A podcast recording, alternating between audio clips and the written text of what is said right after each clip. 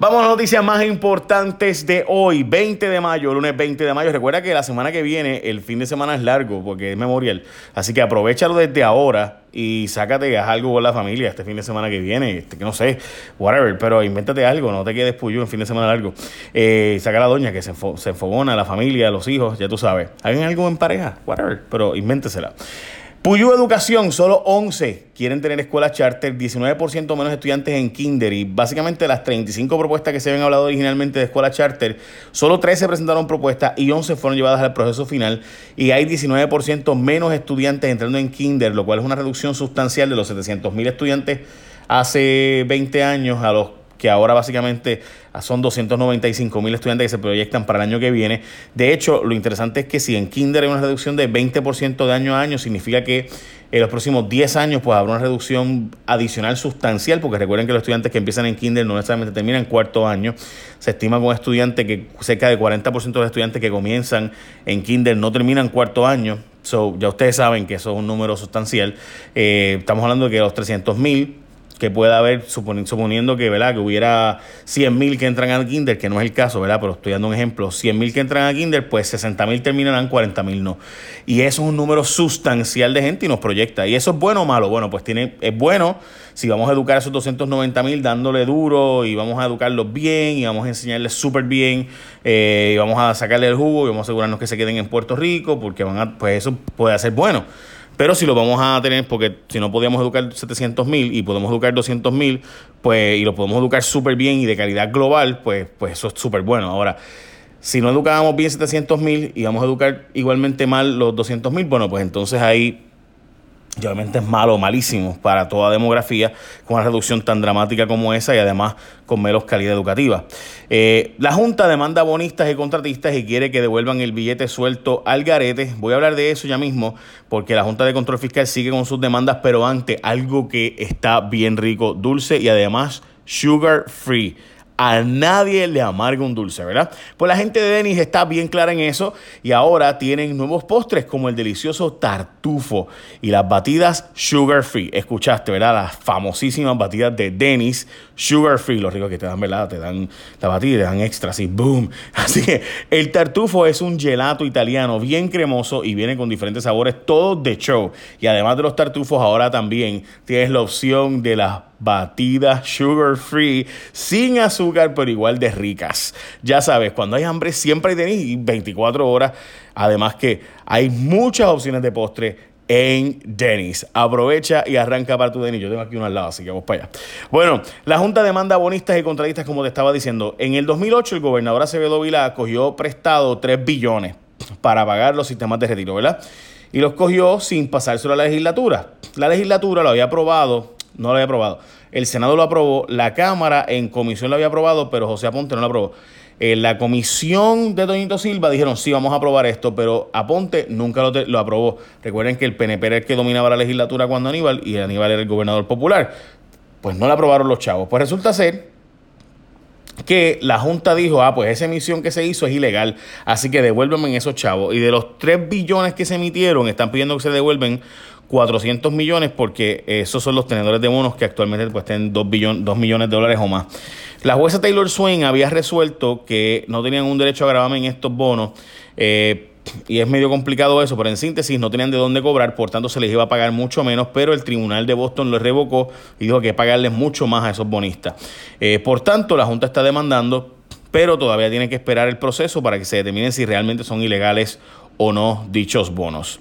Los millennials boricuas ven cool el matrimonio gay, la marihuana y aceptan el aborto. Según el grupo de diarios de América, realizaron una encuesta para encontrar cómo piensan las diferentes generaciones en Puerto Rico y resulta ser que las personas que se conocen como baby boomers, mayores de 52 años, eh, por ejemplo, ¿verdad? Los de la generación X, que es de 37 a 51, y 24 a 36, que son los que se consideran millennials, ¿verdad? Los menores de 24 son los centennials o Generation Z, eh, los Z, ¿verdad? Pues según resultados del estudio, las últimas dos generaciones, o sea, millennials y los C, centennials, aceptan mucho más el tema del aborto, la marihuana y el matrimonio gay en comparación con los antes, los que estaban antes, obviamente. Así que ya saben que esas son las tendencias eh, de Puerto Rico, mucho más liberal en los jóvenes. Siempre es así, la gente más joven tiende a ser más liberal y poco a poco van siendo más conservadores, pero en síntesis, pues eso es. Bueno, FEMA va a investigar si los drones chinitas se compraron bien. La legislatura también podría investigarlo y el representante Connie Varela pidió a la legislatura investigar la compra de los 600 drones chinitas estos a 500 billetes cada uno, cuando eso vale pues 30 y pico pesos, 40 pesos por ahí.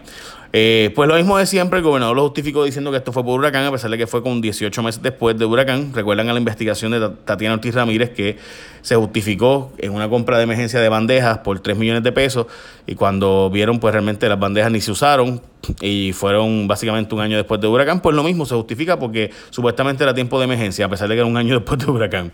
FEMA dice que va a investigar si el gobierno le, metió, le sometió los documentos para pedirle el reembolso del dinero y que indagarán si se pagó lo que es lo que realmente vale eso y si es aceptable la compra o no. Familiares abandonan viejitos por un tubo y siete llaves. Esta es la portada del vocero. Honestamente, mi programa de televisión también hace un tiempo lleva trabajando esta historia. Y es que esto es una tendencia de gente que, como por ejemplo, vienen a Puerto Rico, llevan al papá al, hospital, lo dejan en el hospital y dicen, me tengo que ir a trabajar, yo trabajo en Estados Unidos y se van y dejan a, a sus padres allí y esto le cuesta un dineral porque el departamento de la familia no interviene rápidamente, así que estamos hablando de hospitales no saben qué hacer con estos viejitos y los dejan allí haciéndole montones de estudios, gastando millones de dólares eh, adicionales a lo que deberían gastar, porque cada uno obviamente son miles de dólares por día de hospitalización. Puerto Rico paga 10 millones más de lo que pagaban otros estados por lo mismo. Una página de internet que en otros desastres naturales ha costado menos, ahora cuesta entre 8 y 10 millones de dólares, más de lo que costó para Katrina o Sandy. O sea, estamos hablando de que en otros estados la misma compañía, la misma entidad, con los mismos recursos, gastaba costaba 10 millones menos que lo que nos cuesta en Puerto Rico. Pero el gobierno dice que, en Puerto Rico hacen más de lo que hacían para esos estados, que aquí hacen un inventario de los datos e información que se le entrega a el gobierno y a FEMA. Problema es que exactamente eso mismo decían esos estados, que, eso, que, ellos, que ellos hacían más que realmente hacer una página de internet, que hacían unos inventarios y demás. Bueno, mi columna hoy en primera hora, pueden chequearla, está en primerahora.com. Eh, el gobernador ayuda a los bonistas y aquí caen redonditos, de eso, ¿verdad? Así se llama la columna. Básicamente se resume en que el gobernador tiene negociaciones entre, sabe que hay unas negociaciones ahora mismo entre bonistas, juntos y retirados, y que si los retirados se salen de la mesa porque el gobernador dice que no tienen que cortar nada, recuerden que los, los, que están allí tienen que ir a sus matrículas a decirle a los trabajadores, oye, vota a favor de recortar las pensiones. Si ellos no votan a favor de recortar las pensiones, pues obviamente, pues ¿qué van a hacer? Pues no, no pueden aprobar eso. Pues se van a ir de las negociaciones estos gremios o grupos y van a dejar solo a los bonistas negociando. ¿Y qué va a pasar? Que los bonistas van a negociar mejor para ellos y menos para los pensionados. Y ver en lo que a largo plazo, ¿verdad? podrán decir lo que sea, a largo plazo veremos las consecuencias de esto y lo llevo advirtiendo hace tiempo. Pero nada, yo me encargo de simplemente decir ¿verdad? lo que yo creo que va a pasar, lo que es mi opinión y pues cada cual haga o cumpla con, sus, eh, con su criterio. Básicamente, gente, esas son las noticias más importantes del día de hoy. Hay otras cuantas más, entre ellas que el jueves hay, una, hay unas reuniones, en el, hay unas vistas en el Congreso sobre el tema de las ayudas a Puerto Rico, que el Senado Federal también va a estar indagando sobre un proyecto nuevo donde probablemente apruebe los chavos para Puerto Rico por el lado, en un proyecto eh, que sería un intento de negociación adicional a lo que se había hecho antes, y otras noticias adicionales, entre ellas pues también la columna de David Skill hoy en el periódico El Nuevo Día, que es uno de los miembros de la Junta de Control Fiscal sobre el tema de las pensiones y retiros. Básicamente esas son las noticias más importantes de hoy. Recuerden, en Denis, ahora las batidas sugar free. Y ahora escucharon también, ay Dios mío, el tartufo.